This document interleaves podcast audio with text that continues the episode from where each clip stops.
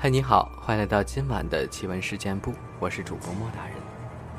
本节目内容纯属虚构，故事效果不足为信，也请各位朋友千万不要模仿。上一次讲到了一个网友分享的和出马仙男友的日常吧。上一期说到要分享一个她男友见鬼的经历，今天呢，我们就来继续分享这个故事。他有一双阴阳眼。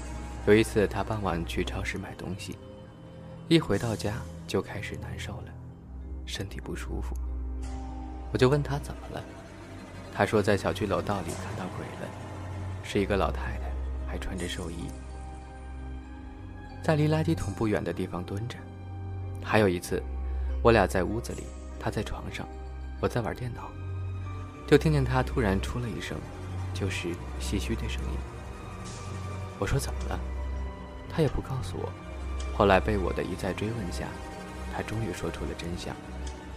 原来刚刚在我身后，他看到一个披头发的女人站在那儿。我一往后看，就啥也没了。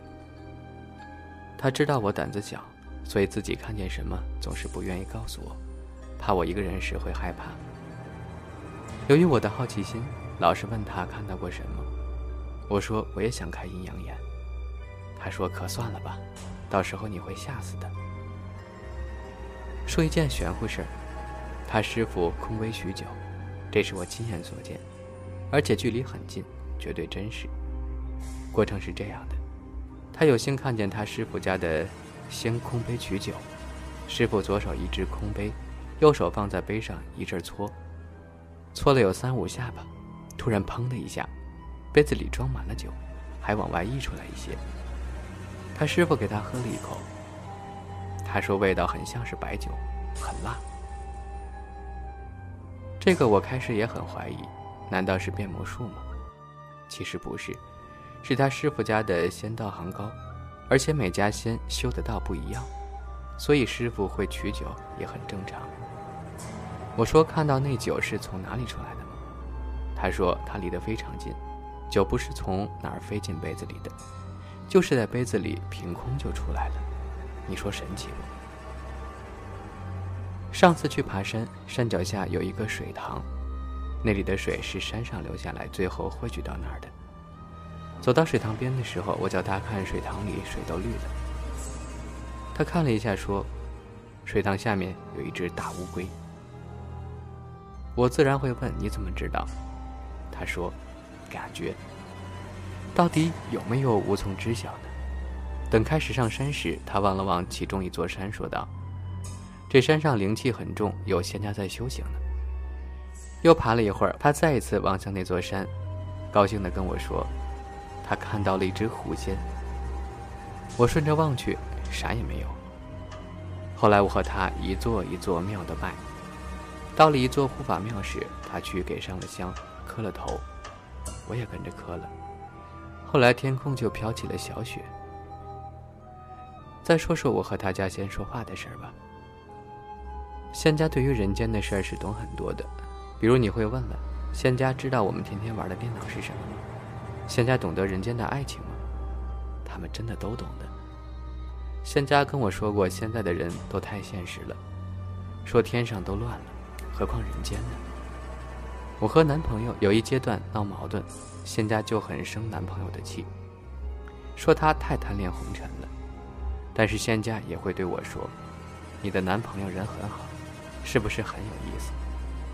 有时我也会惹老仙生气，比如说错话，说他们也没什么厉害的。这时老仙就会马上上身来和我说话，他就会很生气，会数落我，但是最后都会说一句：“我不跟你一般见识了，走了。”还挺可爱的。老仙和我说话，一直都叫我小蟠桃女，这是他们对女生的称呼。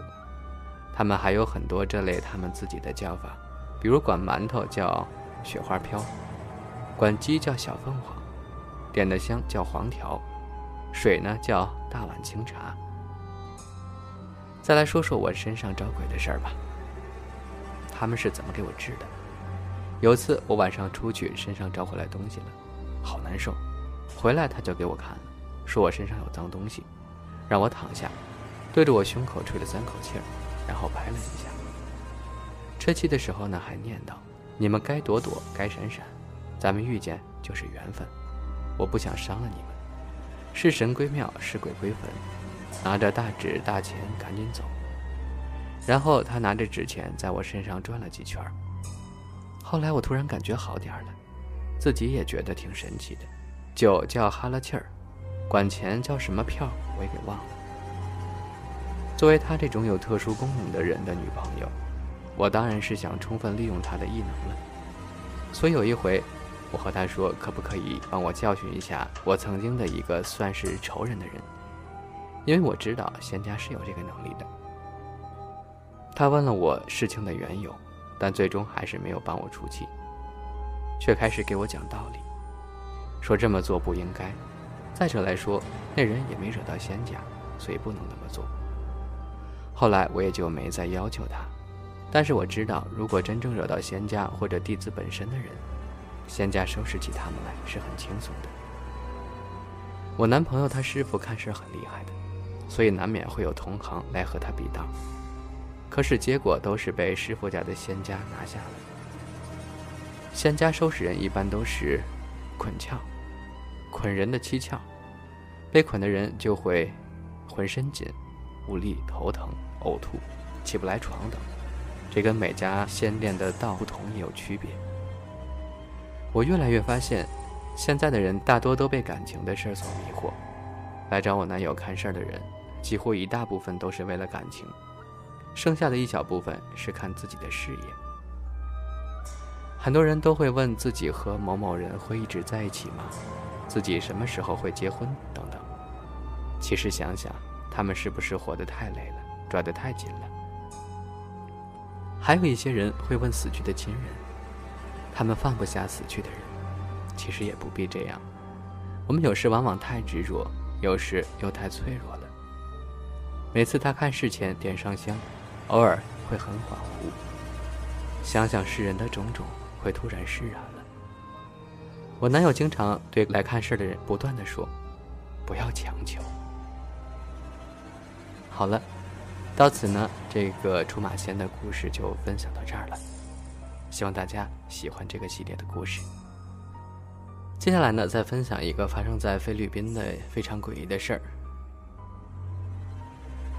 菲律宾有一名十六岁的女孩，叫做埃比盖尔。最近呢，在家中突然性情大变，疑似是被她惨死的哥哥附身。埃比盖尔的哥哥今年十九岁。在三月份的时候惨遭杀害了。结果呢，被附身的妹妹说出了她被害的过程。他们不断的打我，还朝我连开了七枪。我求他们不要杀我，但他们还是对我的腿开枪，叫我跑起来让他们看。最后我被推到了桥底下。警方事后调查，哥哥马文在回家途中意外撞见了黑道交易毒品。对方担心东窗事发，才会绑架掳走了他，然后再将他灭口了。尸体最后呢被发现丢弃在隔壁村庄的马路旁，尸身早已浮肿，而且布满数十个弹孔。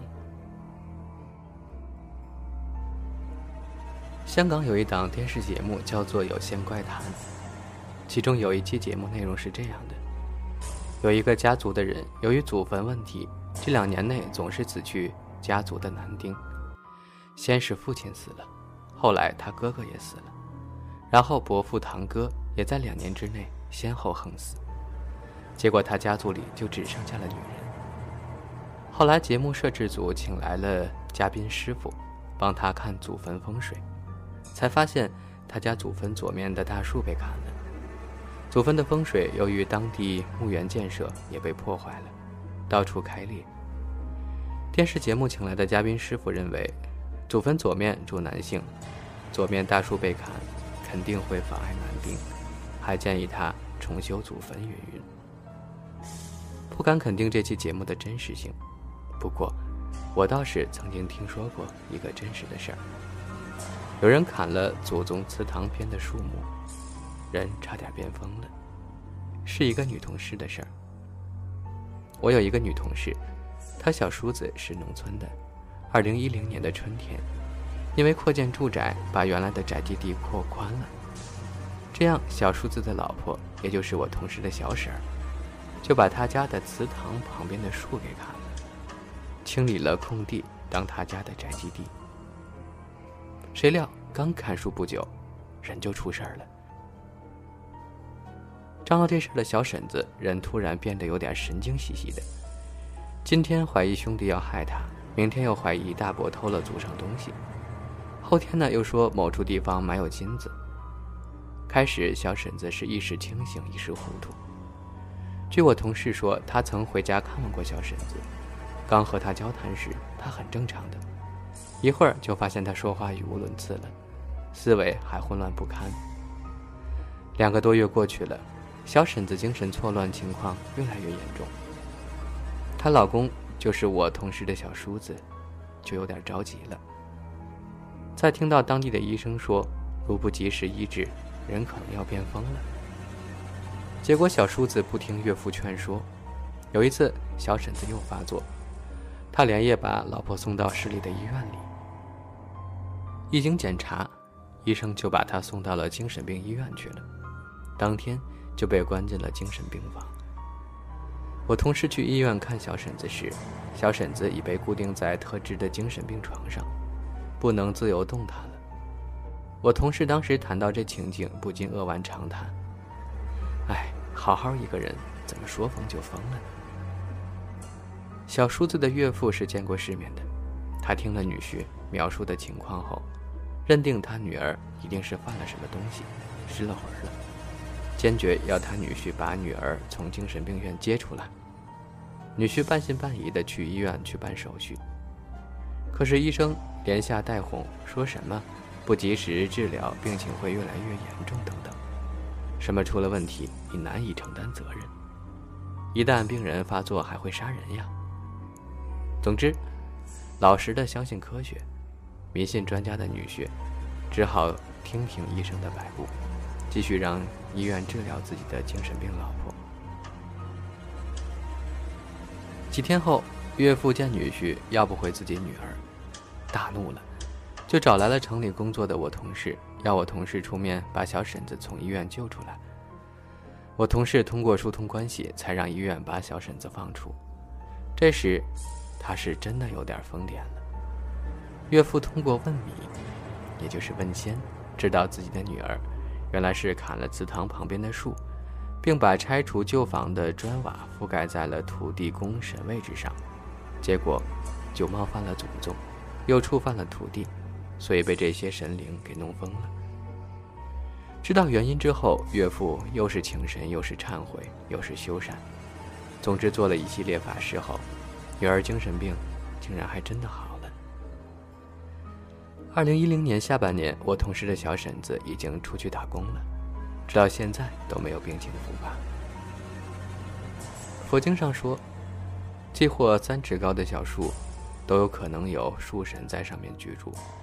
所以，过去僧侣们砍树前都要事先在树前祷告，请树神或寄住在树上的灵体离开。正法时期的僧人，戒律是不允许砍树和挖土的。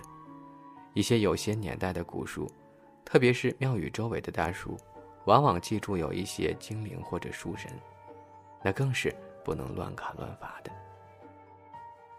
其实不管真的有没有精灵或者树神啊，还是不要随便的破坏树木，多留一棵树，这个地球呢就会更加绿色，我们的生活环境呢也会更健康一些，你说呢？